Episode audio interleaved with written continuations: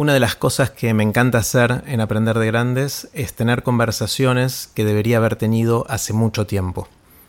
Hoy conversé con Matías Martín. Matías es conductor de radio, televisión y hace varias cosas más. Y yo tuve la suerte, junto a mi amigo Santi Bilinkis, de hacer una columna durante cinco años en Basta de Todo, su programa de radio. Santi ahora sigue con la columna. Y una de las cosas que siempre pensamos con Santi es que nunca le habíamos pedido a Matías que nos diera feedback sobre la columna que hacíamos. Hoy me saqué esas ganas. Aparte hablamos con Matías de un montón de cosas más, pero antes de dejarlos con Matías, les cuento qué es todo esto.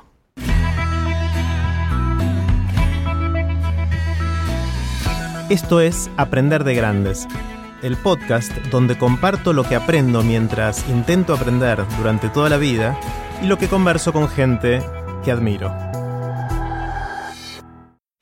Puse los links relevantes en aprenderdegrandes.com barra Matías con ustedes, Matías Martín. Hola Matías. Hola Jerry. ¿Cómo, vas? Bien.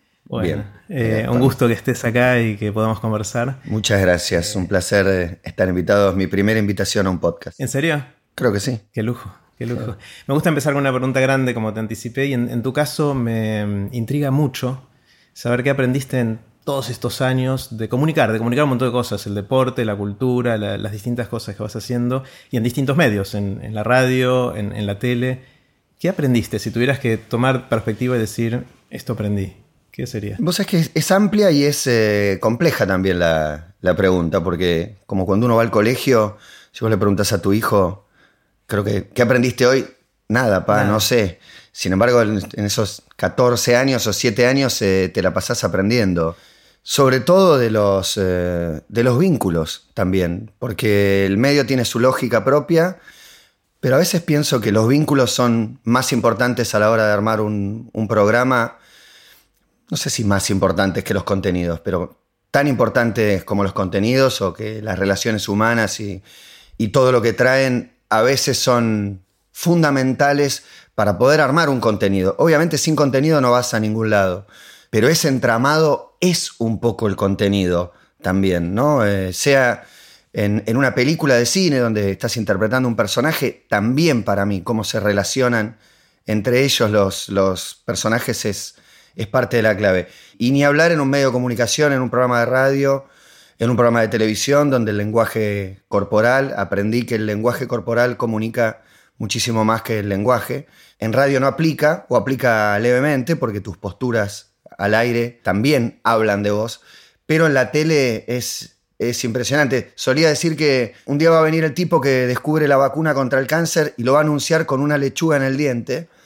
Y va a ser un meme mundial. La gente va a hablar de eso. 90% de la gente va a hablar de la lechuga en el diente. O 95%. Ah. o casi que va a pasar inadvertido el anuncio que está haciendo porque es, notable cómo nos vamos atrás del detalle y muy poco al, al fondo de la cuestión. Y el detalle tiene que ver con la, con la actitud corporal también y con lo que uno dice con el cuerpo también. Eso es otro de los aprendizajes. No me traje la lista de, de todos mis aprendizajes. Empiezo a reaccionar. El, cuando decís el entramado de los vínculos y las relaciones, ¿te referís al equipo? Por ejemplo, en, Basta sería el equipo Basta o es también con los oyentes? O sea, ¿hasta dónde llega ese...? Es eh, interminable. Me parece que los oyentes conforman una parte del equipo también con el que tenés que relacionarte pero sobre todo entre las personas que hacen el programa, los que editan, musicalizan, ponen al aire, hay un todo también. La gente por ahí ve más al conductor o al que está en la foto, pero hay un todo. Obviamente que hay rangos y hay más importancias y, roles, pero, pero sí, eso es, eh, es fundamental. Para mí es fundamental. ¿Y en qué consiste esa química? ¿Qué es lo que sí funciona y qué es lo que podría no funcionar? ¿Cómo, ¿Hay recetas para eso? ¿Cosas que hayas aprendido específicamente de, cómo armar ese equipo?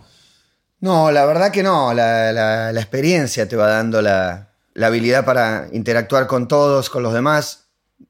Yo creo que estoy en un momento de absoluta deconstrucción, así que creo no tener la receta de nada, creo no tener la, solución de nada, ni, ni la fórmula mágica de nada, más bien todo lo contrario, más bien estoy en etapa también de replanteo y de pensar y de pensarme a mí como, como objeto de los medios y, de volver a preguntarme también qué tengo ganas de hacer y, a dónde estoy más cómodo. Pero los vínculos se trabajan como se trabajan todos los vínculos, con honestidad, con sinceridad, con vínculo, aunque parezca una redundancia, llevándote, compartiendo. Y me parece que eso es lo.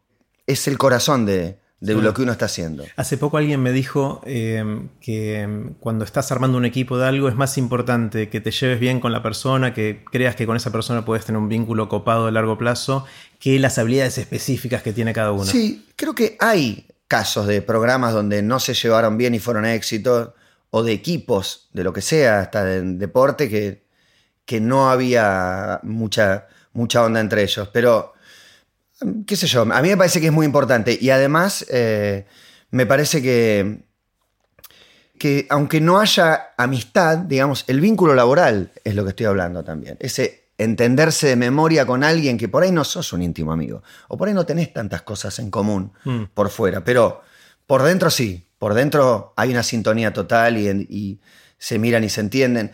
Llegar a ese nivel de, conexión para mí es, es una de las claves. Cuando el programa vuela es cuando nos miramos y ya sabemos a dónde vamos cada, uno, donde todos también, tiene que haber un componente de generosidad también, es muy importante, de, parte de todos. Obviamente del que tiene más responsabilidades, me parece más importante todavía. Mm. Pero, pero todos, que todos estén entendiendo que lo más importante es el todo. Es algo que, que, te tiene que pasar. Si te lo dicen, no sé si lo incorporas inmediatamente. Sí, el, Vos decís que los programas exitosos en general tienen esa química, eh, pero a veces no la tienen y también pueden ser exitosos, pero son exitosos en el sentido de que quizás tienen mucha audiencia o que les va bien comercialmente. Hay que apretar el botón ahí arriba. Ahí está. Eh, les puede ir bien comercialmente, pero si, si no la pasa bien la gente que está haciendo ¿Cuánto el dura? programa, claro, ¿cuánto, y es un éxito para quién. O sea, hay que ver si es exitoso para la persona que lo está sufriendo por ahí, el que lo está haciendo no lo disfruta y entonces eh, es, puede ser un éxito comercial, éxito de audiencia. Hay miles de casos de, de, personas que abandonaron un éxito, que cuando yo empecé a trabajar en televisión era como, los éxitos no se abandonan, era un mantra que había que repetir desde los dueños de los canales y demás. Y bueno, y, en algún momento es, mira, yo no tengo más ganas de hacer este programa, pero funciona. Con la lógica de funciona, para mí eh, se ha dañado mucho a sí misma la tele y y los periodistas, artistas, conductores también han, inflado el ego ridículamente con cosas que no les interesaban. Ah. Mencionaste al pasar, pero me impactó que te sentís objeto de los medios o, que puede haber algo por ahí. ¿Qué, es eso? Y eh, la verdad es que trabajo hace, no sé, 25 años. Mm. Ya no soy ese pibe que promete, ya no estoy más en esa foto. Y y bueno, ser parte de, eso, es, mi historia en realidad, no, no pretendo importarle a, nadie eh, demasiado, pero mi vida está, está marcada por esto, los medios todo el tiempo, no sé si evolucionan, pero cambian de piel, cambian las formas, cambian las maneras. Y, bueno, y uno está ahí en el medio. No, no sé qué fue lo que dije, pero, no, lo dijiste pero sí lo soy. La verdad que no, me hago cargo de eso. El, medio te, va a utilizar todo lo que le sirvas. Eh, en fin, claro. todo, ese utilitarismo existe. En general me, intriga y me fascina la gente que puede sostener durante mucho tiempo algo. Eh, en tu caso, basta hasta hace 15 años. Cumplimos ¿Cuándo?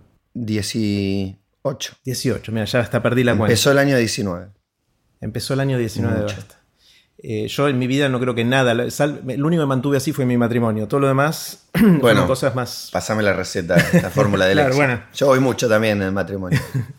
¿Cuántas horas duraba hasta todo Cuatro. Cuatro horas de lunes a viernes todos los días durante 18 años y medio. 20 horas semanales. Sí. Yo lo, lo escucho y me quiero pegar un tiro.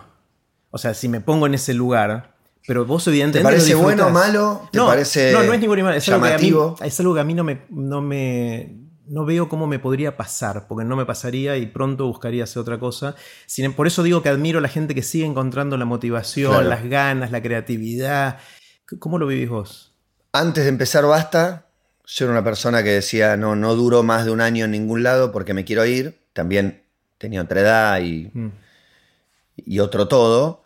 Eh, de hecho, me había bajado de varios programas que, para el productor general era una herejía y tenías que seguir. Y en un momento que, empecé a trabajar en radio y que descubrí radio y entré a Radio Sónica primero, hice radios truchas, estuve en Rock and Pop, eh, estuve en otras radios, entendí mi lógica, o por lo menos la pensé, eh, radio siempre, tele a veces. Mm. Esa fue, fue mi mantra. Entonces hacía radio y mantenía, y tele hacía un año sí, un año no, un programa sí, un programa no. y así me iba, me ubicando, hasta que llegó Basta.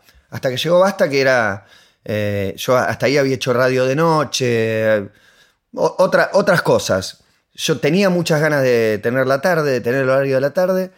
Y, bueno, era un programa era, era, muy chico. Estaba yo solo, con un productor, y después venía Juan Pablo Barsky dos horas. Eso era el programa. Y bueno, el contexto hizo que el programa fuera creciendo, que yo fuera, ponga el productor eh, al aire, que era Gaby Jules, el productor que empieza a hacer cosas y que empieza a salir, y que ese espacio que estaba solo lo empezamos a convertir, encontramos con los oyentes un vínculo, una, relación, algo, y lo empezamos a, a, utilizar y a, disfrutar. Y bueno, el programa yo creo que también se mantuvo tanto tiempo por los cambios que tuvo.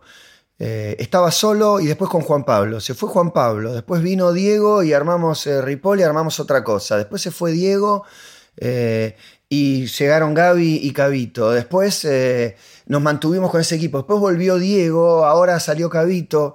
Me parece que los, los cambios también son los que mantienen el programa, el programa vivo. Pero yo era un anti quedarme en un lugar estacionado y quieto. Pero acá me sentí tan cómodo y sentía la posibilidad de, renovar todo el tiempo el desafío, de armar una agenda distinta, de cambiar secciones, ya con los cambios de, las personas y de los personajes, el programa cambiaba.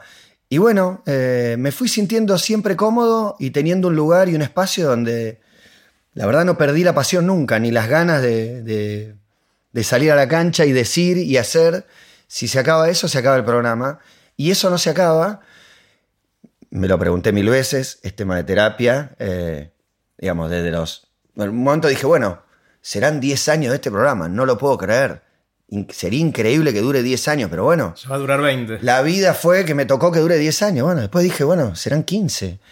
Y ahora digo, serán 19, 20, eh, porque nunca se sabe tampoco cuándo va a terminar. El, obviamente tuve la suerte de, poder ser parte, de estar del otro lado y, durante esos cinco años que hicimos la columna con, con Santi Bilinkis. Fueron cinco años, ahora Santi siguió dos años más por ahora. Un montón. Fue mucho. Eh, a mí me encantó, aprendí un montón. Y una de las cosas que te cuento una infidencia. que aprendiste. Eso, claro, una, infidencia de alguna cosa que conversamos con. Dos cosas. Que conversamos con Santi siempre que. antes y después. La primera. Eh, es que fueron cinco años de columnas. Al principio fue con una frecuencia, después fue un poquito más tranquilo, pero hicimos más de 100 columnas en, ese tiempo. Y nos asombraba mucho con Santi cuando veníamos y contábamos algo y vos hacías referencia a una columna de hace ya tres años, ponele. y yo decía, ¿cómo se acuerda? O sea, decíamos con Santi, ¿cómo, ¿cómo puede ser que haga esa conexión con algo que ni nosotros nos acordamos que habíamos dicho al aire? Lo que pasa es que, hablando de aprender, creo que la radio es un lugar especialmente bueno para aprender. Y yo cuando me rodeo de gente es en búsqueda de aprender. Ustedes son claramente gente que prepara la columna para contarme algo que no sé. Si estamos hablando de que fui a ver una película o del plomero, no sé si tenés mucho para aprender. un, diálogo cotidiano. Pero si vos me contás que la vida de las hormigas y cómo se relaciona eso. ¿Cómo te acuerdas que hablaba de las hormigas? Porque, le dedicaste una columna a las hormigas. Cuando me dijiste, y es una hoy vamos a las hormigas, yo me quedé tipo, ok, hormigas. Pero Bien, un programa masivo a la tarde, a las 3 de la tarde vamos a hablar 40 minutos de las hormigas. Ok, vamos, dale. Y aprendí un montón después, entonces. eso me parece increíble. Eso fue en el 2012. Bueno, no sé, me pintó las hormigas. está buenísimo, me encanta, me encanta y lo, lo, envidio. Te envidio por eso porque me... Tengo una memoria extraña, muy extraña. Tengo de golpe mucha memoria para muchas cosas. Obviamente, no sé dónde puse las llaves, perdí la billetera. Con lo, de corto plazo, estoy como Dori. Pero tengo mucha memoria para muchas cosas. Y te repito, me parece que hay columnas y columnistas en especial en los que uno aprende. Y a mí eso me, motiva mucho, me gusta mucho. Está buenísimo. Para nosotros, con, con Santi, fue un proceso de aprendizaje espectacular. Fue como hacer un posgrado en un montón de cosas el hecho de tener la frecuencia, de tener que preparar las columnas, era un laburo increíble. Tremendo. como decís, le poníamos, hicimos un el cálculo que era 15 horas de preparación para media hora o 40 minutos de columna. Eh, pero en ese nos daba la excusa y la disciplina, cuando tenés el garrote de que tenés que preparar la próxima columna, no te queda otra que ponerle las horas y aprender algo nuevo. Y ustedes lo tenían súper armado, estructurado, lo- no dejaban nada librado al azar. Sí, eso nos costaba también, porque la modalidad de ustedes Y- es muy de interrumpir y esto otro que está Claro. bueno. Pero por otro lado, nosotros teníamos todo un guion preparado. Es que un- justamente lo que ustedes armaban era más para un podcast. Claro. Nosotros es bueno, pero pará, pero contame qué te pasa a vos. Claro. Pero no me digas solo lo de eh, la, la bajada científica. Pero de verdad te parece como. Es una opinión. Y ustedes tenían todo muy, muy armado. Yo creo que ahí aprendimos nosotros a, a flexibilizar un poco esto Es tampoco. que tanto, también me parece que la lección a aprender ahí en la radio es que la radio sos vos también. Lo que te hablaba de los Claro. vínculos y es. el lenguaje corporal, acá sería el lenguaje de, de tu voz y no solo las palabras que estás diciendo, dice un montón. Entonces, vos decís, lo importante es que yo diga esto, lo importante es cómo digas eso, Totalmente. no solo que lo digas. Y depende de cómo lo digas, es que le llegues más a otro o no, que le llegues profundamente. Es notable, si te quebras al aire, digamos, en todos estos años me ha pasado mm, eh, unas cuantas veces, pero el que se quiebra al aire, eso ya es viral. Eso ya es, no hay modo de combatirlo, ¿entendés? O sea, yo leo un texto y me hizo acordar a mi viejo un párrafo, y ese párrafo, yo, se me corta un poco la voz, es viral, es viral. Y no lo haces nunca a propósito, pero cuando sucede, porque es genuino, porque es real, porque conmoves, porque uno se conmueve. Yo lo escuché, no sé, otra vez a Juan Pablo leyó un texto de, de Luciano Olivera, que era el cuento de aspirinas y caramelos del padre de Independiente. No tenía conexión, pero Juan Pablo se quebró mientras lo leía. Ya está. Olvídate, se transforma en una cosa tan grande que no la podés detener aparte. Incluso decís, no era esto lo que quería contar. No, No importa, te pasa por encima por esto, porque el lenguaje eh, y el modo te toca el corazón, te agarra desprevenido, vos no estás esperando que se quiebre el otro. Cuando se quiebra, te, te quedás. Y eso tiene la radio para mí, un vínculo. Extra con el que está escuchando. Sí. La gente dice que te siente como un amigo del otro lado, por más que obviamente vos no los conocés. Sí. Pero hay mucho que comentan. Es raro eso, ¿eh? porque por la calle te saluda gente con una familiaridad con la que vos, ah, íbamos a la primaria, porque el que fue a la primaria con vos, que, ¿te acordás de mí? A ver si me sacás, viste, pará, ayúdame. Tuve dos meses en cuarto grado y, viste, Claro. vos, a mí no me hubiera sacado, aparte, no me hubiera sacado. Pero bueno, en, en otro sentido es como que, Pero te pasa también con oyentes que, que no conoces, pero ellos creen que sí. O te saludan en te la calle. con como- una familiaridad asombrosa y vos estás ahí que no sabes si realmente te conozco, fuimos al colegio o algo. No, no, no, no. Igual te acostumbras a que te saluden, en general, que ya es algo extraño. ¿Cómo manejas eso de, de que la gente te salude en la calle? Con la máxima naturalidad posible. Siempre digo y, y recomendé a todos que, digamos, si vos le pones una carga enorme, y va a ser pesado, Pesado. duro, lo vas a sufrir, va a ser difícil. Si vos lo haces lo más liviano que puedas, la anécdota que tengo es cuando yo empecé, apenas, el primer programa que hice en cable y qué sé yo, eh, decía, estoy, estoy en contra del autógrafo. ¿Cómo alguien le va a pedir un autógrafo a alguien? En aquel momento no había celular con cámara de foto y, Claro. y no era la foto. Es una ridiculez, como no tiene sentido y qué sé yo. La primera vez que vino alguien a pedirme, le mandé todo mi discurso para qué, si somos iguales, si acá estamos charlando, estamos compartiendo un momento, tomemos una gaseosa, no hace falta, dale, pero firmame, que no sé qué. Pero no tiene sentido porque somos las dos personas. No sé, todo un discurso. La charla termina con, al final no sé quién te cree que sos. Le pido a Darín y me lo da al toque, a vos te tengo que insistir media hora. claro. Listo, nunca más. Te Ahora, al revés. el- no, no, viene alguien, querés, sí, fotos sí, esto sí, Mm. chao.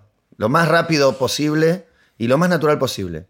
A veces te molesta por un tema de privacidad o no sé si estás con tu familia o que la no, gente no, se te acerque. o no, hay gente muy desubicada también, hay gente muy desubicada. Y, y el que es conocido lo- los ve todo el tiempo, a los muy desubicados. El que grita o se toma una atribución ridícula o te pone en una situación incómoda, eso hay mucho, eso me molesta. Una foto no me molesta nunca. Mm. Foto sí, dale, gracias, listo, chao. Gracias. Es alguien que te está diciendo algo lindo o, o no. También hay lugares, ¿no? Poner, vas a Mar del Plata. Mar del Plata es turismo de todo el país. Es una experiencia espectacular para alguien conocido Mar del Plata. Espectacular, bueno, depende cómo se lo mire. Pero hay mucha gente que sale por la calle a ver si ve a alguien. Entonces, Ah, sale a cazar eh, a ver, famosos. claro. a ver, Entonces, yo caminás dos cuadras por la calle y haces contacto visual con todas las personas que te cruzas, con la totalidad.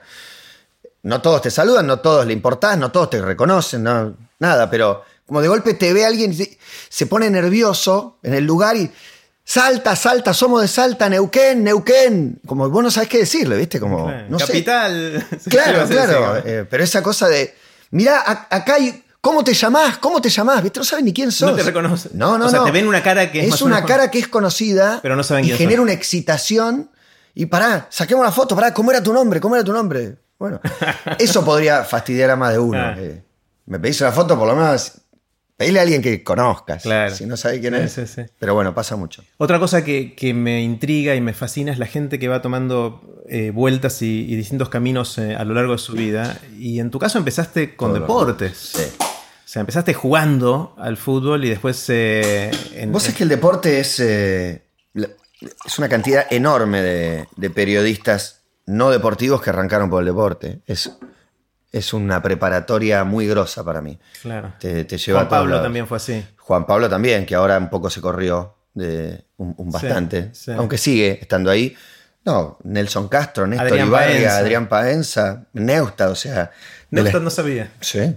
¿Y Nelson Castro sabía?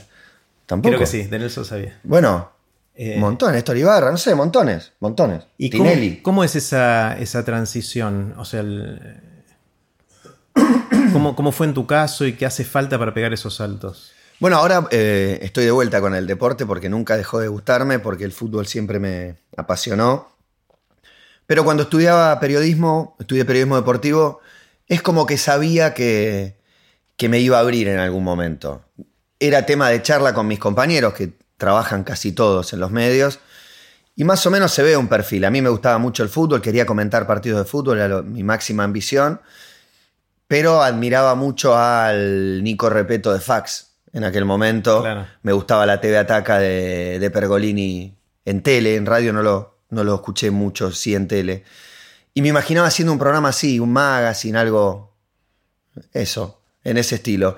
Entonces, desde que empecé en el fútbol, tuve esa, búsqueda. eh, busqué ir a laburar a Rock and Pop, eh, que si bien tenía un anclaje deportivo yo, la radio me abría para otro lado. Cuando mi primer programa de televisión que conduje era en Teis Sports y era el programa menos deportivo de la señal. Era el único que podía invitar un actor, un cantante. eh, así que siempre, aun cuando empecé, estuve vinculado a otro tipo de actividades por fuera del deporte. Y bueno, cuando me alejé por completo, finalmente ahora decidí volver.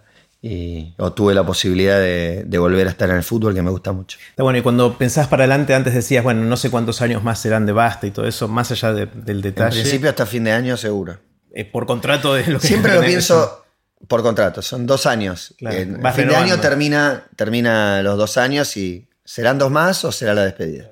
Pero más allá de la coyuntura de esto, si te imaginas a 5 o a 10 años, ¿soñás con algo que querrías hacer que todavía no hiciste? En los medios, En lo que sea.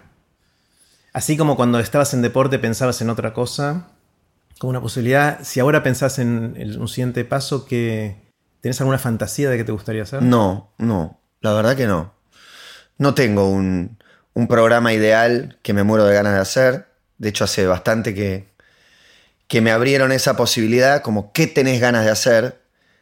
Digo, no sé. No se te ocurre. No, no, pero no tengo. Hice un montón de cosas, no tengo un programa ideal, digamos. Decime qué tenés ganas de hacer vos y yo te digo si me veo Está bien. en ese proyecto y si me entusiasmo y, y me engancho. Sí, he, he propuesto yo.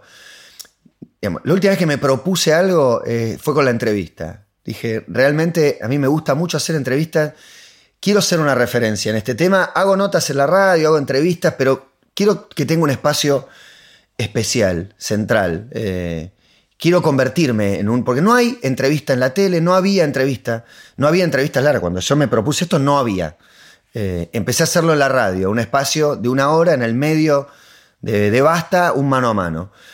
Estuvo bueno, me, me- me gustó mucho, lo disfruté mucho.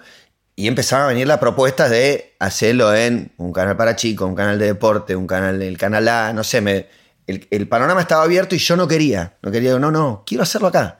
Quiero hacerlo acá. Finalmente lo llevé a la tele y lo hice en TV Pública y fue una, una buena experiencia y terminó llegando hasta Telefe, donde hice seis programas y, demás. Pero bueno, esa vez me propuse y, la cuerda me llevó bastante lejos. Pero después, eh, no sé, me, me propuse resolver los, los quilombos diarios, la coyuntura, que el programa funcione, eso. Sí, está bueno.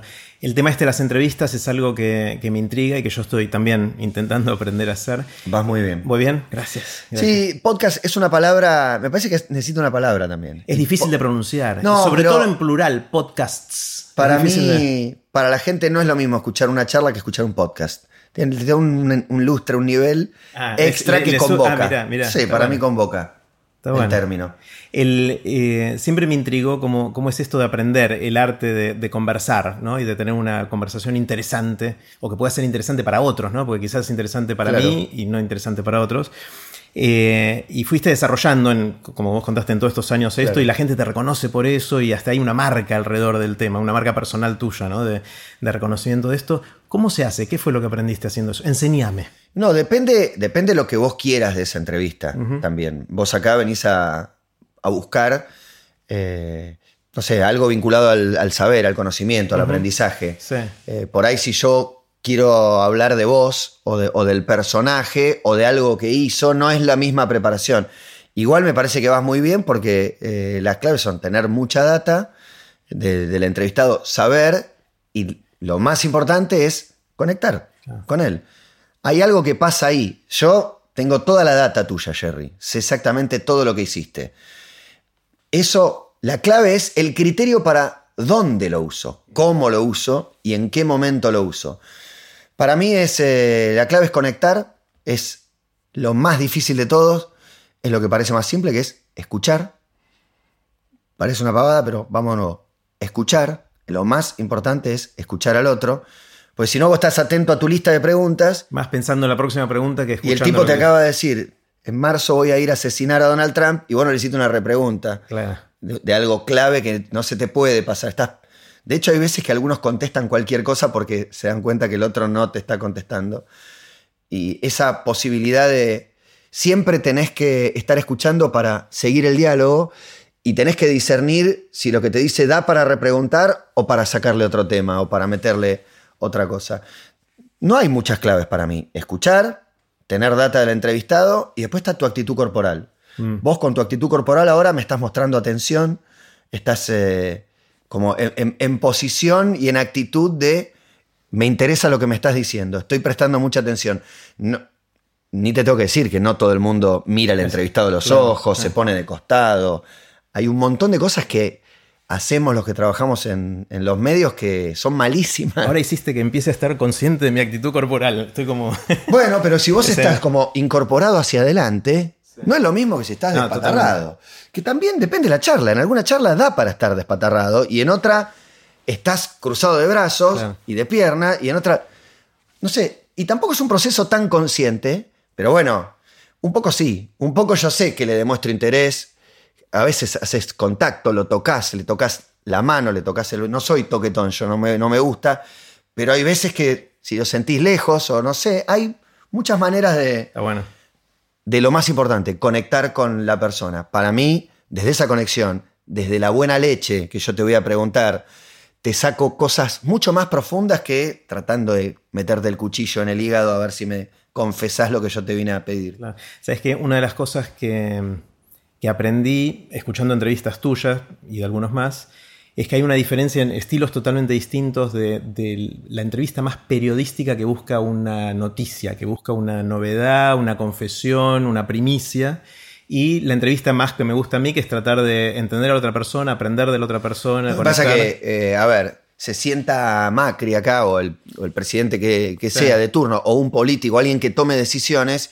Y bueno, no es la misma entrevista que se sienta Manu Ginóbili. Claro. Y yo quiero saber todo de su vida. Es una nota donde no tenés nada para achacarle, criticarle, dudar de él. En cambio, al otro es, ¿pero por qué tomaste esta decisión? ¿Pero no te parece que sería mejor? ¿Qué sé yo? Uno va. Depende también del invitado, ¿no? Lo que, lo que vayas a buscar. Sí, sí. El, conversé con Jorge Ramos. Jorge Ramos es un periodista mexicano que viene a Estados Unidos, probablemente el latino en los medios más, más famoso, más conocido, más reconocido. es el que dirige el noticiero de Univision en Estados Unidos. Hicimos un, episodio del podcast. Y una cosa que él me decía que me llamó también la atención, no sé si te lo cuento a ver si te resuena, es que tanto el entrevistador como el entrevistado, los que mejor hacen los dos roles son los que están 100% ahí. Y él lo que dice es que él entrevistó a Obama, a Trump, o sea, un montón de gente, y dice que todos esos, más allá de si estás de acuerdo o no estás de acuerdo, te gusta o no te gusta, esos tipos son tipos que cuando están ahí, vos, el entrevistador, sos lo más importante del mundo. Ahora, terminó la entrevista y el tipo salió corriendo a otra cosa y no existís más. Pero en ese momento te dan eso, y lo mismo pasa con el entrevistador. Si uno está 100% ahí, que creo que es parte de lo que estás diciendo. O sea, uno no está colgado en otra cosa y conecta, eso es lo que Es la conexión que tengas con el otro. Y sí, y es así. Y aparte, eso es. Eh, olvídate que es para toda la vida. Si viene Obama acá y a vos te dice, ah, Jerry, ¿cómo estás? Mm. Él te pregunta, él te dice algo, él te hace un comentario de tu zapatilla, algo. Es un detalle mínimo. Vos sentís una conexión, un respeto que te une al tipo. y desde ese lugar para mí conseguís más cosas. Estoy de acuerdo, sí. Es lo que te digo, de estar, de mirarte a los ojos, de, de nada, hablar, de estar conectado con el tipo, de sentir esa empatía que se siente o no se siente, ¿viste? Cuando me tocó prepararme para notas con entrevistados esquivos o, o que no se comprometen con la entrevista y son las peores de la vida. Mm. El tipo que se quiere morir, que está ahí, que le estás preguntando te dije que con Santi hablamos de dos cosas. Me acordé que no, no cerré ese tema. Te conté una, em, que era tu memoria. El recuerdo de. Y la segunda era que a veces eh, nos costaba saber con Santi si estamos haciendo las cosas bien o no. Eh, ¿Y, por, ¿Y por qué? ¿Querían evaluar? No, no, para saber cómo mejorar, cómo seguir aprendiendo. Pues, ¿Qué le agregamos? Totalmente, ¿Qué novatos. O sea, como que yo la, primera vez que fui a Basta, antes de empezar la columna, era una de las primeras veces que iba a una radio. O sea, que, entraba a un estudio. y mira ahora. Y ahora estoy haciendo Te atrapó La magia me atrapó, me encanta. Pero en ese momento teníamos duda de, che, ¿estaremos haciendo bien las cosas? Decíamos con Santi. Teníamos el fantasma de que por ahí no, y de un día para otro nos iban a dar una patada y nos iban a decir, ya está, terminó. Ese fantasma lo tienen todos, desde el más grosso hasta el menos grosso, todos pensamos en algún momento, y bueno, en un momento van a decir, che, ya está.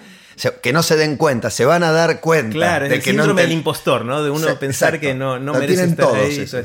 Y me encanta ahora, eh, reinterpretando lo que me dijiste hace un rato, quizás un feedback que, que recibo de eso es preocupar, o sea, obviamente hay que preparar bien el contenido, pero preocuparse más por la interacción eh, que lo que hacíamos nosotros en ese momento. Estamos muy enfocados en seguir nuestro guion. Yo estaba muy enfocado en sacarlos del guion. Yo sé, y yo me daba cuenta y por eso tenía también este fantasma. No los quería hacer perder el hilo de lo que estaban contando porque tenía una lógica y una cronología que era importante respetar, pero...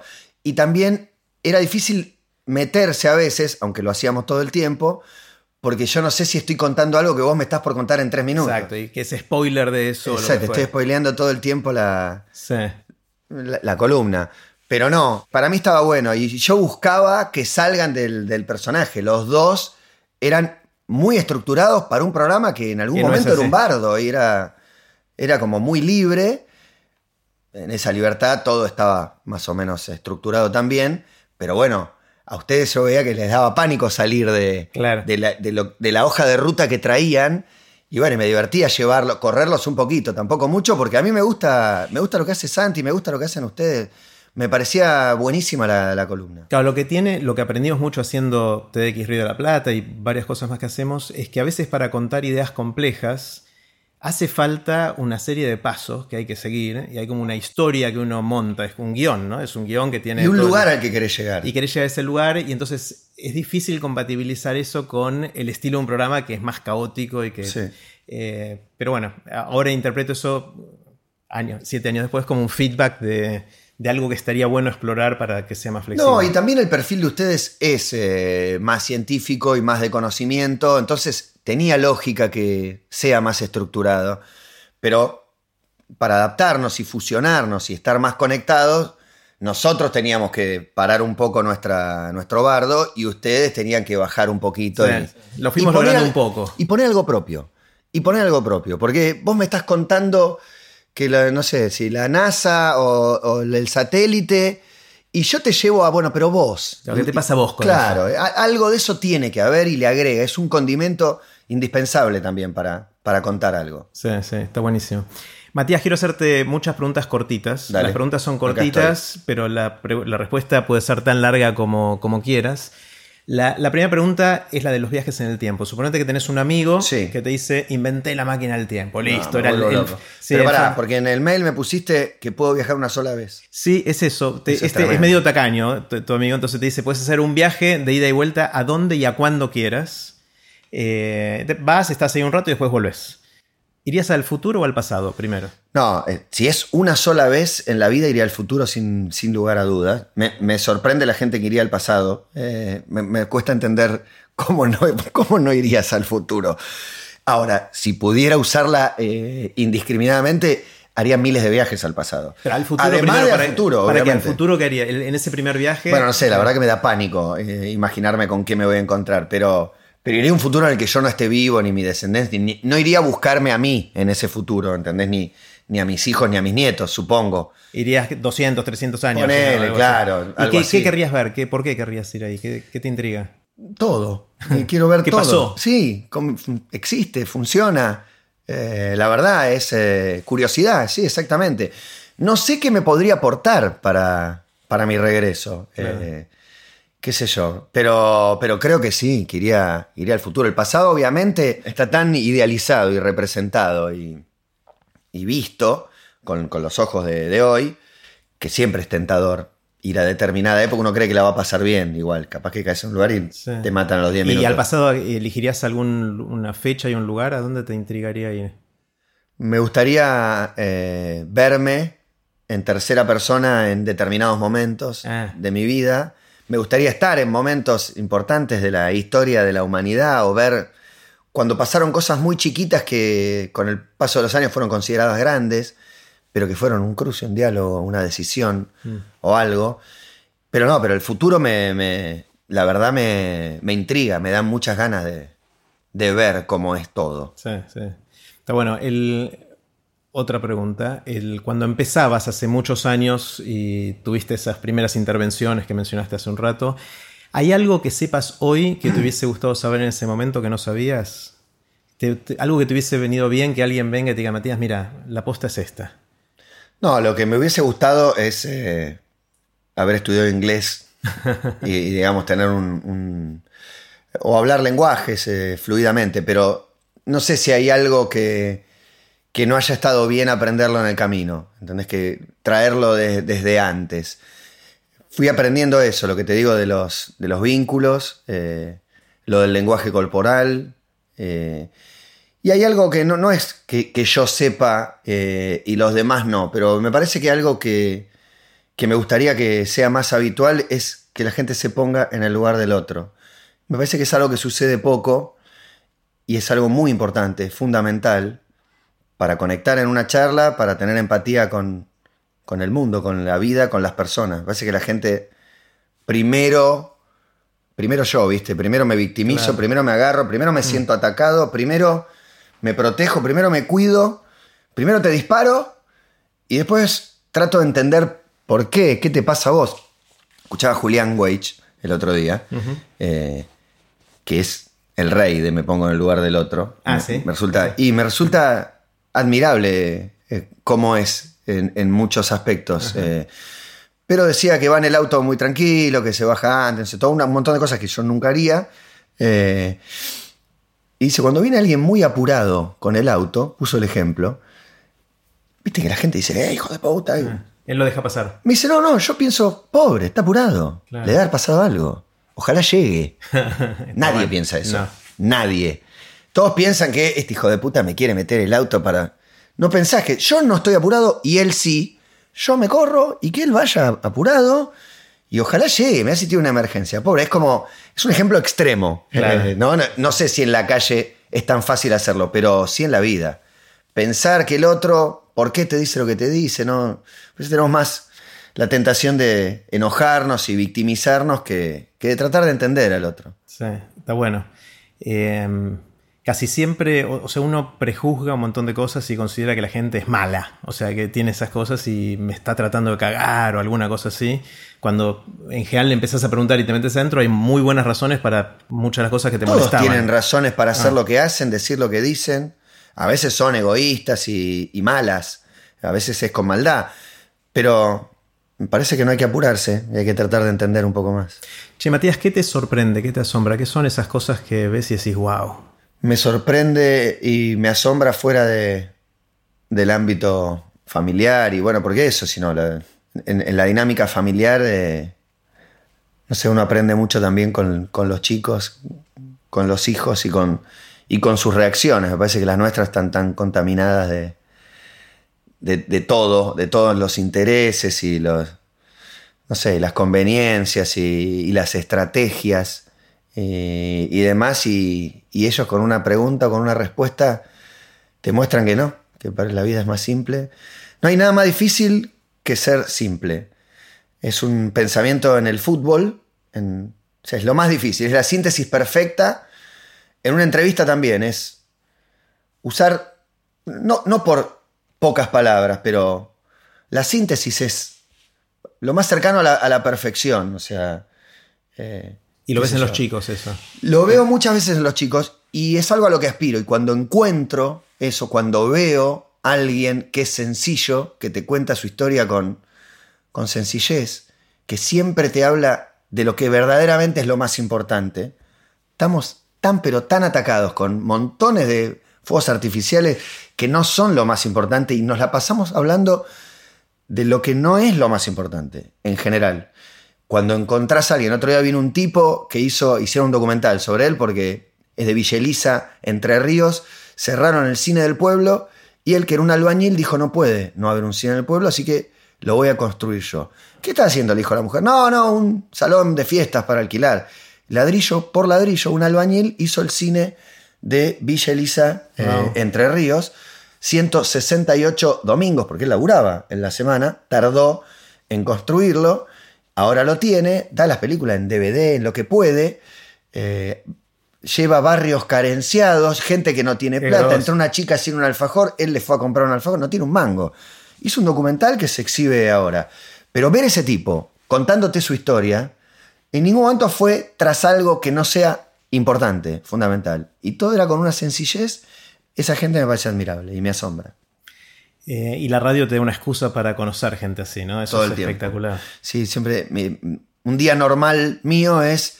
Y hablamos con el actor de no sé qué, salió el deportista que se destacó el fin de semana vinieron eh, Jerry y me contó eh, los viajes a Marte que se vienen y, y eso es un día.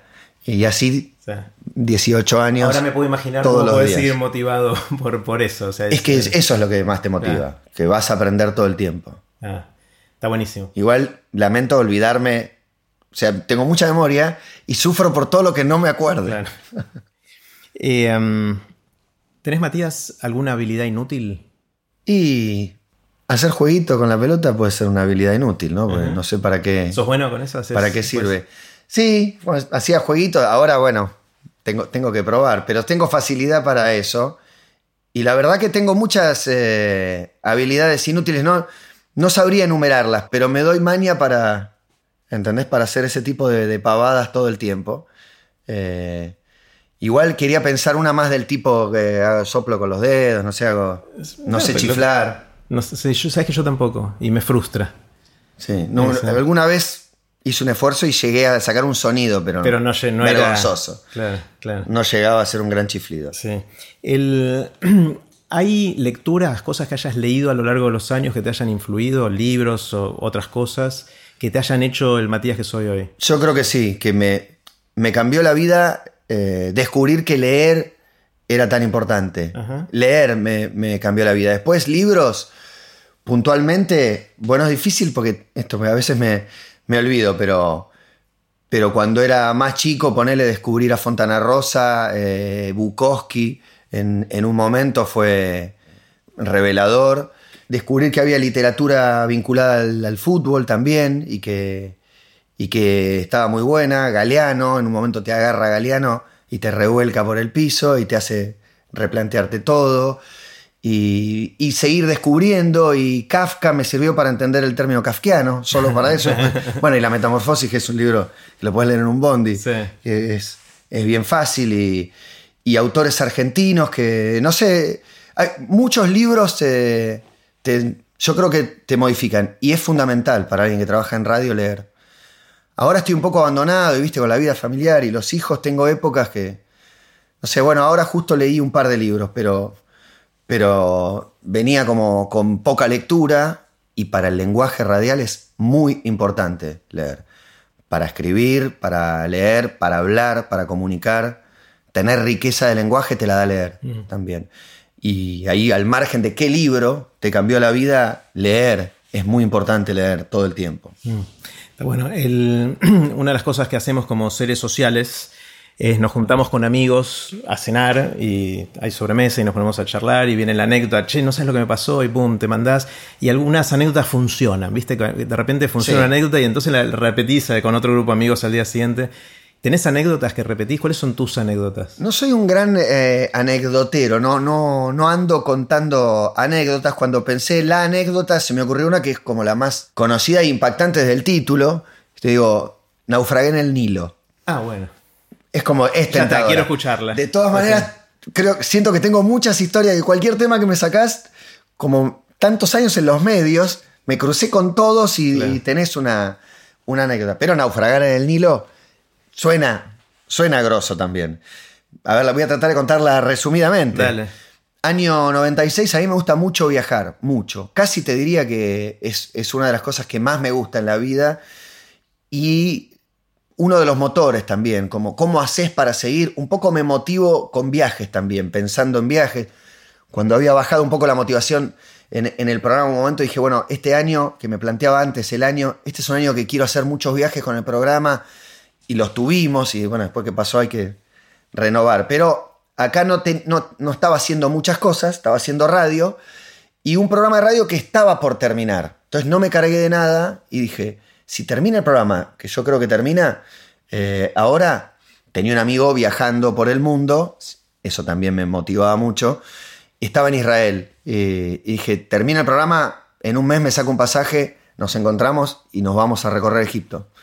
Así que en el año 96, fue hace mucho tiempo ya, en el siglo pasado, me saqué un pasaje a Tel Aviv, me encontré con mi amigo, tuvimos una noche en un kibutz, así que pasé una noche en un kibutz para, poder vivir todo y nos fuimos a, Egipto, un lugar complejo, difícil, y lo que queríamos hacer, para hacerte la corta, era ir a, a Asuán, que queda a unos 800 kilómetros del Cairo, al sur, eh, Egipto está todo construido a la vera del Nilo, el resto es todo desierto. Asuán está ahí bien abajo, más cerca de Sudán que, de, que del Cairo, y te tomas un barquito que te lleva durante tres días por el Nilo hasta Luxor, que es el lugar donde están los templos, donde están todas las construcciones, los templos, el de más riqueza histórica es Luxor. Queríamos ir a Luxor desde Asuán en un barquito que se llama Feluca es como la yangada en Brasil, es como el, mm. velerito. Podés ir en un barco gigante con casino, eh, o no sé, en una especie de buquebuses, o en una modo más hippie, en este barquito. Fuimos en este barquito. Pasa que te tengo que contar el contexto donde todo es ilegal, todo es trucho, todo es vendedor ambulante, mosca, es muy hostil, por lo menos lo era en ese momento. Entonces era como una pesadilla permanente el engaño permanente, firma acá, yo te vendo, eh, vení con mi barco, era toda una, una decisión difícil de tomar. Nos enteramos después que eran nueve la cantidad de pasajeros que podían ir, éramos doce. Ah. Nosotros tres que entramos últimos nos, escondieron nueve horas en un cuartito en, una, en un velero, que, un velero sin motor, obviamente, a vela. Y bueno, y el barco empezó a andar después de pasar 15 horas eh, estacionado antes de salir y como no había nada de viento, iba haciendo como una especie de zigzag y yo vi como un remolino, un pequeño twister como en una de las orillas y el Captain Ibrahim iba hacia ahí y yo dije, estaban todos durmiendo. Qué raro, bueno, capaz que lo usa para tomar impulso, pero no. Cuando pasó por al lado, el barco giró y en no sé, yo estaba eh, en, una, en una punta, se hundió una partecita, se levantó el barco, volé hacia, hacia el agua, todos volamos hacia el agua, en 30 segundos estaba el 70% del barco hundido, en 30 segundos, como, ¡fu! aparecimos abajo, mochilas, todo, o sea, felices vacaciones, todos despiertos, tomate, comida, vamos a estar tres días viviendo en un velero y comiendo ahí. Y bueno, primero la sorpresa, eh, el susto, la desesperación. Te aclaro que en ningún momento temí por mi vida, en ningún momento pensé que me moría ni que me ahogaba, no hubo riesgo de vida. Por suerte unos años antes habían construido una represa, si no nos morfaban los cocodrilos, pero había sido como tres años antes. Y bueno, entré a buscar mi bolso de mano, entre todo lo, que veía por ahí, lo encontré, me lo enganché en la cabeza y empecé a buscar mi mochila. Yo tenía mi mochila gigante y no la encontraba y cuando me sentí muy cansado dije, no, ya no puedo más, no puedo más, no puedo más, que todos se iban para la costa, me puse una tabla que encontré ahí en el pecho y nadé. Con la tabla, llegué a la costa y una mezcla de indio, chino, negro eh, y, todo lo que se te ocurra, me tiró la mano y me ayudó a subir un nubio, son nubios que están hace 5.000 años ahí al costado, y me ofreció un té, increíble, un té caliente, y yo saqué mi bolso de mano y empecé a secar la plata que tenía ahí, el pasaporte y demás. Y la anécdota es tan larga, pero tan larga y tan llena de engaños y trampas y el, water police y te prometen que te llevan y no te llevan y te mm. quieren cobrar algo y no tenemos plata.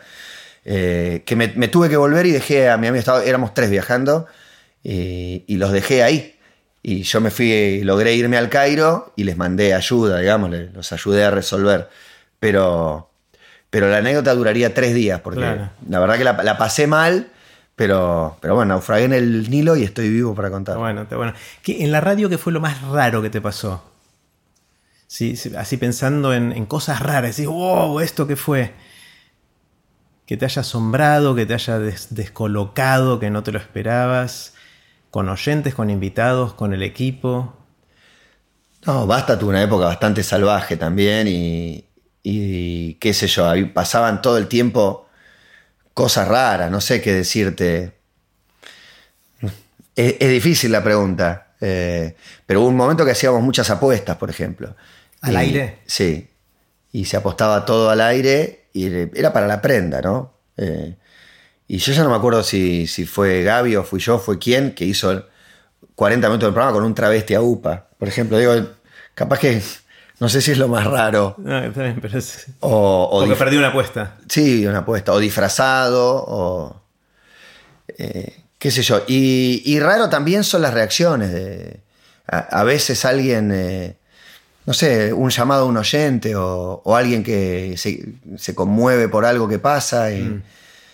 Eso, las entrevistas donde conectás mucho con alguien. Pero no sería raro eso, sería el, espíritu de la radio. Me cuesta pensar en algo, algo raro. Raro fue que la radio en un momento se mudó y fuimos a San Isidro a un edificio que tenía como una cárcel de menores en uno de los pisos.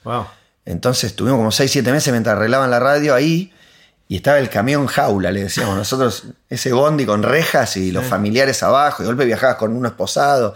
Una vez vino Andrea Frigerio invitada y, fuimos en el bondi con uno esposado. No, malísimo. Rarezas de, ese estilo. Y, en 18 años también debe haber cambiado mucho el estilo, qué se habla, qué no se habla, cambian los códigos, el lenguaje, qué se puede decir, qué no.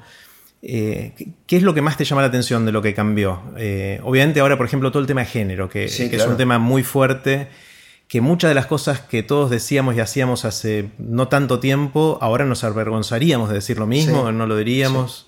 ¿Cómo, fue esa evolución? Y es natural, el programa encima era un programa de varones, eh, futbolero, masculino, eh, así que tenía, tenía esa mirada desde afuera, ¿no? De, eh, nosotros somos parte del, problema. Me parece que evolucionamos, que, hoy somos un equipo de cinco al aire con dos chicas. dentro del, programa hay, hay, más aparte, pero bueno, el tema es que al aire haya. Y en cuanto al lenguaje, sí, ni hablar, eh, basta. Eh, nosotros hacíamos preguntas sexuales, en eh, teníamos una entrevista que era a las 17, de las 17 a las 5 de la tarde, 17 preguntas, y las últimas cuatro eran sexuales, para todos, para hombres y mujeres. Obviamente para mujer era más, era más zarpado, pero la, idea en el momento era hablar sin vergüenza del sexo, naturalizarlo, no tener miedo, hablar de la sexualidad, que no sea un tabú íbamos por ese lado y mucha gente muy reconocida y muy inteligente compró y le pareció bárbaro. Digo, porque hoy, mirado desde ese lugar, sería como, estás loco preguntándole eh, por prácticas sexuales o por posiciones o por fantasías o por... Pero era naturalizarlo también en, en el momento y yo creo que se entendía así. Después eh, abandonamos, eso hace muchísimo tiempo. Igual el programa seguía estando identificado con eso, por más que, que no lo hacíamos. Eh, y bueno, y me parece que también nos adaptamos un poco. También está muy efervescente porque yo creo que el tema femicidio tapa todo, ¿viste? Es como.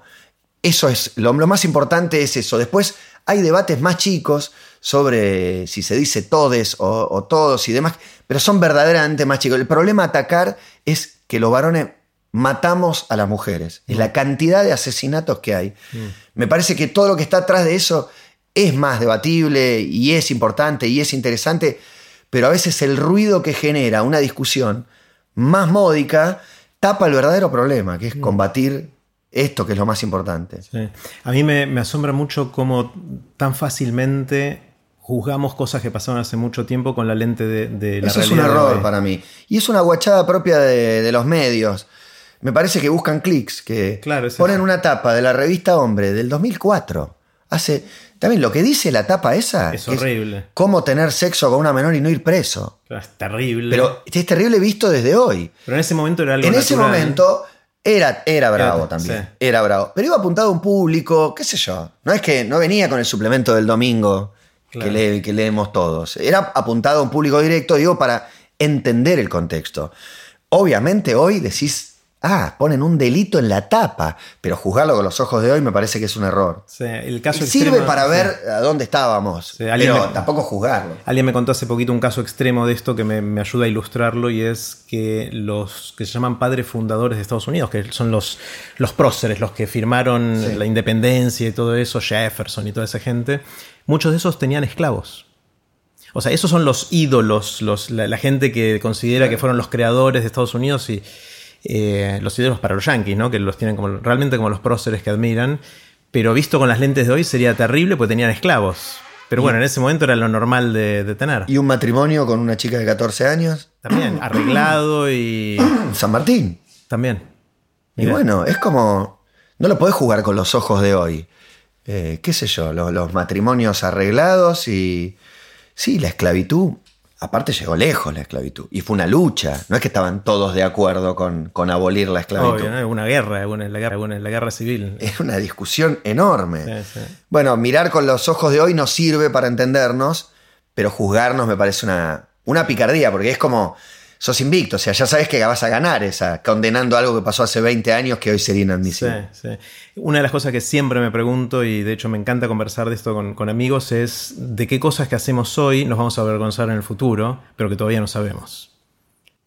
O sea, porque si yo te preguntaba hace 15 años, por las, eh, estas cosas que hacían en, la radio. Sí. no, estoy tratando de naturalizar el sexo y, ir más liviano con ese tema y todo eso, que tenías muy buena intención, pero hoy no lo harías ni loco. No, no, no. Eh, la pregunta es que dentro de 5 o 10 años, ¿qué vamos a decir respecto a lo que estamos haciendo hoy, que hoy tenemos naturalizado y que podemos explicar, pero que seguramente va a ser una barbaridad visto con los ojos del el futuro? ¿Y qué crees vos? Hay varias cosas. Una, por ejemplo, es comer vaca. ¿Vos crees que.? Yo creo que sí. No sé si es 5, por ahí son 15 años. No, no. Yo con ese tema, ese tema en particular. Bueno, no sé si vaca, pero el vínculo que, tenemos con los animales. En general, sí, sí. Eso. El hecho de que los criamos hacinados para matarlos y, y, comernos un pedacito y después tirar el resto. Ya hay un llamado a conciencia, me parece. Pero todavía no sos vegetariano? No, no soy Fui, en una época fui, pero ahora me encanta la, carne y como carne. Claro. Eh, Te encanta la vaca. Me encanta la vaca. Eh, eso creo que es una. Otra cosa es cómo tratamos ciertas enfermedades. Eh, por ejemplo, el cáncer. La cosa que hacemos con el cáncer eh, de, rayos y quimio y cosas de ese estilo es lo mejor que tenemos y por eso hoy podemos justificar que está bien. Lo mejor que tenemos, ¿para qué? También, ¿no? También, porque la calidad de vida por ahí. no, recuerdo un cuento de, Fabián Casas que contaba cómo el, un perro que tenía eh, había elegido buscar su lugar para morir, no sé, fue al rayito de sol que tenía abajo de su sillón un lugar y fue ahí. Y digo, y nosotros con ocho tubos en un hospital, tratando de que dure una semana más. Y es eso, es dure, ¿no? Porque ni siquiera es que viva, es que dure. ¿No? Pero eso de, la aceptación o la no aceptación, esa búsqueda de, de prolongar algo inevitable, pero que creo que todos, todos lo pasamos con algún familiar, ¿no? De tratar de, de ayudarlo a curar. Sí, por otro lado está bueno... ¿Y a qué lo sometés con eso? Está bueno vivir más años si tenés buena calidad de vida. O sea, esta idea de vivir más cada vez y de que la expectativa de vida está buena, está buena. Eh, y como algunas dijimos en alguna columna en Basta, quizás el hombre que... El hombre de 500 años ya nació. Eso, ¿viste? Yo, sé que te, te, lo es, que es que yo aspiro a ser el hombre de, 200, 200. 200, Pero si llegas a 200 vas a llegar a 500 también, porque en esos 100 años más se van a inventar las curas del, para lo que te hubiese matado a los, a los 200. Entonces con eso ya, ya estás. Eh, esa parte me parece bien, entiendo lo que decís de que si ya la empezás a pasar mal, vos y tus seres queridos, la gente que te rodea, no es que ya no podés decidirlo tampoco, tiene que decidirlo otro. Es complejo, es muy complejo el cierre y, el tratamiento de las enfermedades. Yo creo que nuestra relación con la muerte también va a cambiar de una manera que dentro de 10 o 15 años vamos a mirar para atrás y decir qué, qué, estamos haciendo. ¿no? Yo creo que sí, porque se alarga la vida y, por cómo termina. Mm. Debiera cambiar. Sí, sí. La otra cosa que creo que va a cambiar es, es la estructura familiar. Ya cambió. Está empezando, pero ni, vimos, es la puntita del iceberg que estamos viendo ahora. Claro. Creo que va a haber tantas cosas distintas hacia adelante que hoy ni nos imaginamos. Que... Te cuento una, por ejemplo, muy cortita de una, eh, de una colega, eh, una, una, compañera en TED, que trabaja conmigo en TED, que mm, decidió ser madre soltera. Entonces, eh, ella no quería ir a un banco de esperma, entonces tenía un amigo gay que le iba a donar esperma para, tener un hijo. Este amigo gay está en pareja con otro tipo, eh, le donó esperma, tuvo el hijo, todo bien, pero cuando nació, a los cuatro días, el hijo tuvo un problema muy grave de salud. Uh. Estuvo al borde de, morirse y estuvo internado unos cuantos días. Y el amigo de ella, que era solo donante, se acercó y estuvo muy cerca de ella. la acompañó y, se, acercó también al, y se, hizo muy cercano al, bebé también. Atravesó un momento muy complejo. Muy complejo y él la ayudó mucho y lo, hicieron juntos. Y también su pareja. Eh, y cuando el pibe salió, ahora tiene 6-7 años, está, está bárbaro. Eh, o sea, por suerte no zafó. Eh, ahora son una familia. Los tres, los, cuatro. claro, el nene con los tres padres. Y los tres son padres. Ella, él y él. Eh, y es Daddy A y Daddy B. O sea, lo llama papá A y papá B a, sus dos. Eh, ellos se mudaron más cerca, de ella no viven juntos, pero viven a pocas cuadras y una o dos veces por semana cenan los cuatro juntos. Y ellos lo llevan al colegio y... Entonces es una familia en la cual un nene tiene tres padres. Yo creo que el, desafío ahí es eh, la construcción de la identidad, pero como te decía antes, los chicos nos enseñan todo el tiempo. Mm. Lo, lo que primero pienso es en qué lugar acomoda el chico, pero para el chico es lo que es. No, nosotros somos los que tenemos que clasificar, acomodar y pensar, pero para, pero ¿cuál es el padre? ¿Pero cómo le dice? ¿Pero qué título tiene? Eso es lo que va a cambiar. Son las etiquetas que Las etiquetas no van a existir más. Es mi familia. Y de hecho, la, palabra eh, daddy A o padre A, padre B, para mí es Marcos, Gustavo, Elena, ni siquiera es papá. Yo a mis viejos les digo Gusti y Susi desde hace un montón de tiempo. Fui un pionero en estas cosas. Mi, mi, hijo más grande me dice Matías. Mira. Un montón. Sí. los dos tenemos hijos de edades parecidas. Los míos tienen 20 y 18. Y antes de empezar a grabar empezamos a hablar de, nuestros hijos. Y una de las cosas que a mí me, me parte la cabeza es cómo hacer con los chicos por ahí más chicos que los nuestros para ayudarlos a desarrollar pasiones de largo plazo, ¿no? O sea, cuando uno encuentra algo que te copa, vas a disfrutarlo, vas a hacerlo bien, vas a aprender. Hoy uno puede aprender de un montón de otras maneras. ¿Cómo, ¿Cómo, podemos hacer para ayudar a los, sobre, sobre todo a los pibes, pero a todos, ¿no? por ahí no importa tanto la edad, a encontrar cosas que nos apasionan? Vos encontraste unas cuantas, el deporte, la radio, la comunicación, las entrevistas. ¿Cómo podemos hacer para ayudar a otros a lograr eso? Es difícil, yo creo que hay que acompañarlos, que hay que estimularlos, no hay una receta mágica, es eh, despertarles la curiosidad siempre. Eh, ellos son curiosos por naturaleza, tienen curiosidad.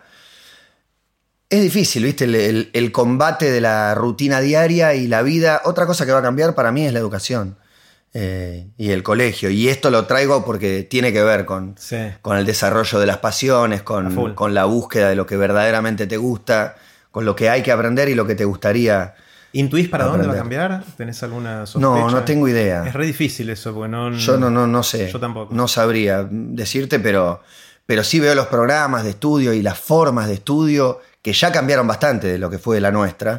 Pero en esta era digital parece, parece de otra era la educación. ¿no? Otra cosa que charlaba ayer con mi hijo menor, el de 18, me decía, pa, eh, mis abuelos, por, o sea, él me decía, por mis padres, ellos no, se, no existía divorciarse. O sea, ellos te casabas y vivías juntos para toda la vida hasta que la muerte los separe y eso era literalmente así ya la generación nuestra, muchos somos o son separados o eh, con distintos matrimonios. La de nuestros hijos es la familia nueva que decís. Exactamente. Y él me decía, nosotros, refiriéndose a los chicos de ahora de, 18, 20 años, ni siquiera nos vamos a casar, vamos a eh, tener otro tipo de relaciones, va a ser mucho más fluido, va a ser distinto, vamos a cambiar los títulos de las cosas. Eh, eso también, ¿no? Mirando. Los vínculos. Los vínculos es lo que, lo que cambia. La familia. nosotros nos creíamos muy abiertos porque vimos cuando nosotros éramos chicos, el tema de, los unitarios de los programas era mi hijo es gay y no sé cómo ¿Con decirlo. Qué hacer con eso y Exacto. Hoy, seguramente para mucha gente puede resultar un problema, pero ya no lo es. Ya no lo es. Y, uno aprendió a, abrir y a enseñarle a sus hijos la, la diversidad y, crecieron con Flor de la B, mejor actriz y demás.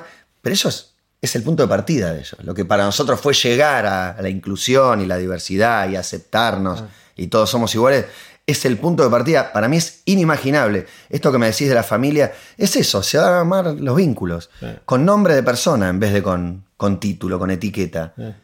Yo pensando, ahora me quedé pensando en los viajes en el tiempo y yo fui y volví con el tema. Esto lo empezamos a jugar con Adrián Paenza hace muchos años. ¿Vos preferís ir al pasado? Yo siempre decía con Adrián que los dos preferíamos ir al futuro y no entendíamos a la gente que querría ir al pasado. O sea, era casi... No, no, al pasado me, al pasado me atrapa, me, gustaría ir. También decía, por, por, ejemplo, respecto al fútbol, ¿viste lo que son las filmaciones del fútbol del 30?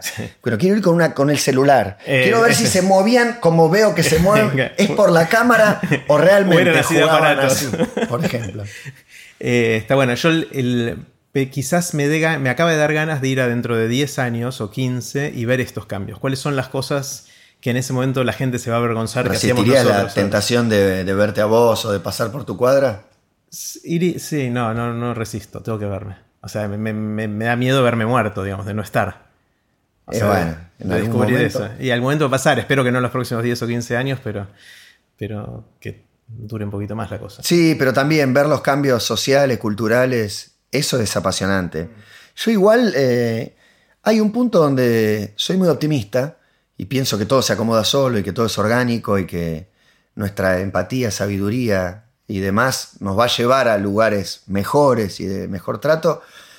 Y después veo el mundo de los medios, que es donde yo trabajo, aparte, y veo el mundo que te cuentan los medios y el, que garpa para el, productor general y, demás, y, es preocupante. Mm. Y es preocupante porque hay mucha gente que, que ve eso y que cree que, que ese es el camino. No sé, cuando ves Sí, la violencia, la... Hay, hay, hay muchas cosas muy negativas todo el tiempo. Todo el tiempo. Y violencia y muerte y asesinato y pelea y discusión. Mm. Lo contrario del ejemplo de, la aceptación, la tolerancia, la diversidad.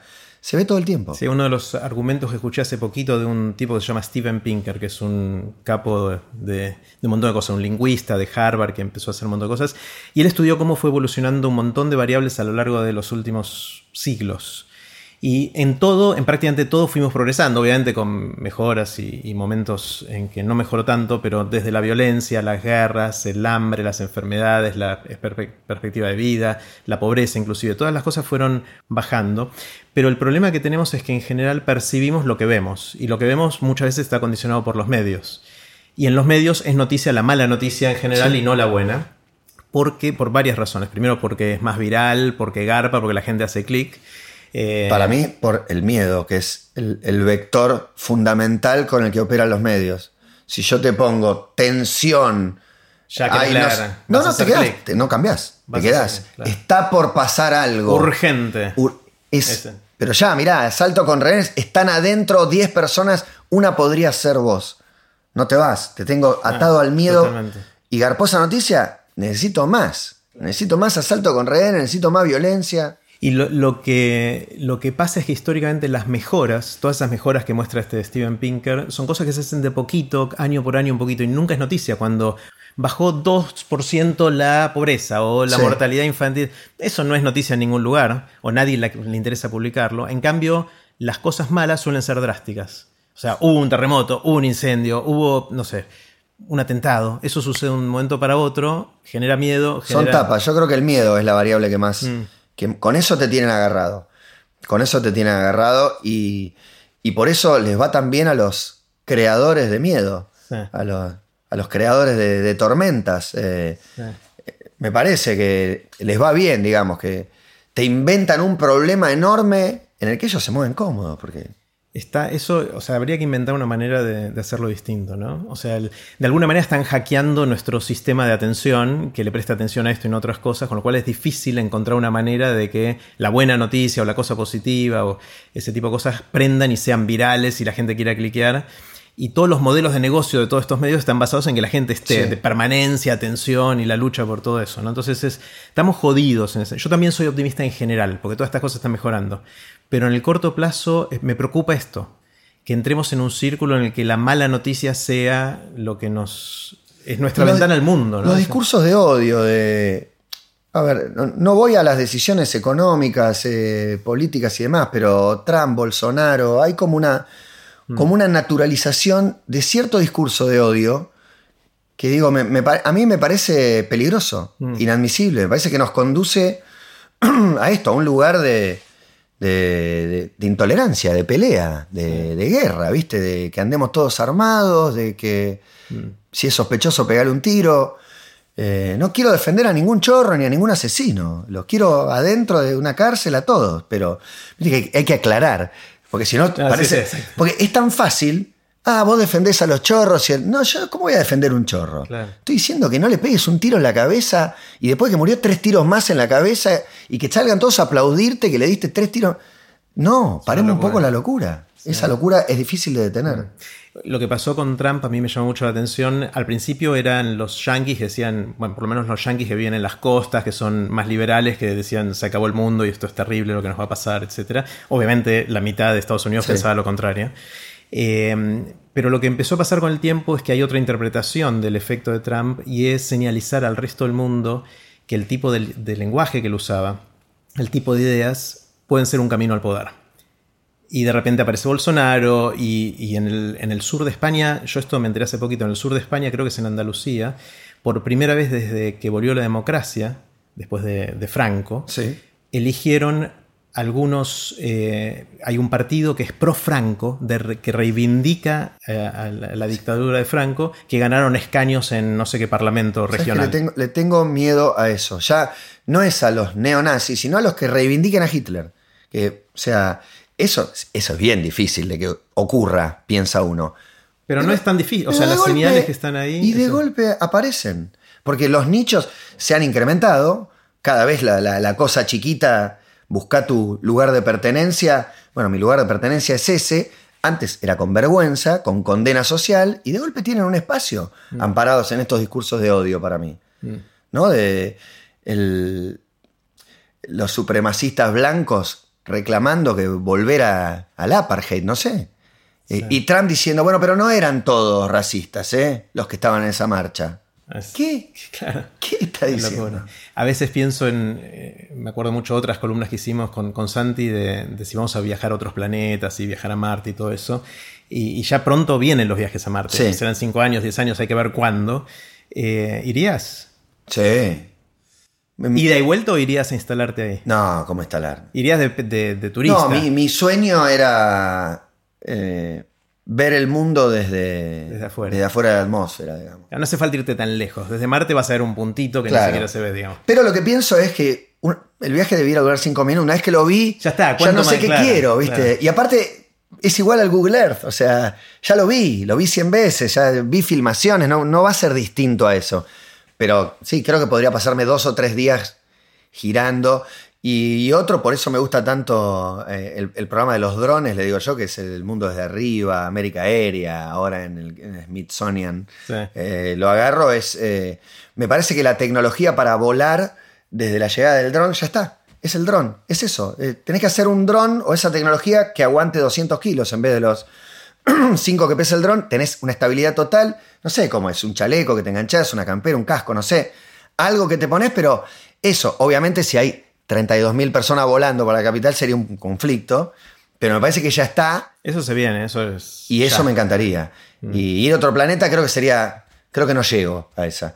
A esa no, no, no voy a llegar porque no sé cómo sería amartizar Sí. o alunizar. Una de las cosas divertidas de, de crear una colonia en un lugar tan distinto es que uno empieza de cero. Sí. Y decís, muchas de, las, de los vicios que tenemos acá uno podría diseñar como quiere que sea esa sociedad, ¿no? Todas estas cosas que contra que recién despotricábamos, decíamos, no nos gusta, uno podría decir, bueno, por ahí podemos inventar una regla de juego con la Claro, cual... que hay que ver quién arma el reglamento de la vida en Marte. y ahí de repente hay un, un conflicto ya, pues. Bueno, pero hay que llamar a referentes eh, de diferentes áreas para que, Mm. para que armen normas de convivencia nuevas, Sí, teniendo en cuenta también el, contexto, el entorno. sí. Me, me acordé, la otra cosa que ya no estamos eh, avergonzando, pero que creo que va a profundizarse son los zoológicos. Bueno, eso ya está. Ya, Ya está bastante instalado, pero sigue habiendo zoológicos en las sigue habiendo zoológicos, acuarios y espectáculos con animales. Mm. Yo creo que va hacia ahí. Todavía el espectáculo con animal todavía es un poco extremo darlo por, por muerto. Creo que va a tardar un poco más. eh. Ah. Pero el zoológico, sí, yo viví enfrente de un zoológico, crecí enfrente del zoológico de, la, de acá de la ciudad. Era gratis en una época, así que lo conozco, pero Ibas todo el tiempo. todo el tiempo. Cruzaba, y para ir a Plaza Italia, cruzaba por el zoológico y no por la calle. Y hoy me parece que debían estar cerrados, que es una, Es una locura. Es ¿Cómo, una hacíamos, locura. ¿Cómo hacíamos eso? ¿Cómo lo seguimos haciendo? Es una vergüenza. En Egipto justo fui al zoológico, me metí, un día caminando lo vi, me entré y vi una jaula que decía Doberman Dog. No, un Doberman enjaulado. Y ahí te das cuenta el choque cultural Claro. y decís, claro, para mí es injusto esto, pero para otros es injusto los Sí, otros. después vas a. China y se comen a los perros. Ponele. ¿Está confirmado eso? O es, Sí, sí, sí, posta, posta. Sí, sí, sí. sí, sí. Hay mercados donde están los perros ahí que vos te los puedes comprar y. Es cultural. O sea, Claro. que comemos? Que no comer, comer insectos también es algo que Sí. en ciertos lugares es, es normal y a nosotros nos da asco, nos da como impresión, ¿no? Es, eh, Che, Matías, buenísimo. Me, me encantó conversar. Eh, um, no sé si te quedó algo en el tintero que está. No, no sé, no, no, no vine el mejor día, el mejor. eh, podría haber venido mejor preparado. eh, No hace falta prepararse. pero, pero bueno, la charla tiene eso, te, te lleva, te trae, y, y cuando estás conectado con la otra persona, de golpe, bueno, yo por lo menos dejo de percibir el entorno y no estoy Mm. atento a ninguna otra cosa. Buenísimo. Bueno, gracias. Eso lo has conseguido conmigo. Espectacular. Gracias. Así terminó la conversación que tuvimos con Matías Martín. Puse los links relevantes en aprenderdegrandes.com barra Matías. Espero que la hayan disfrutado tanto como yo. Recuerden que pueden suscribirse para no perderse ningún episodio de Aprender de Grandes en aprenderdegrandes.com. Los espero en el próximo episodio de Aprender de Grandes, cuando les cuente lo que aprendo en mis intentos por seguir aprendiendo durante toda la vida y en las conversaciones que tengo con gente que admiro. Chau.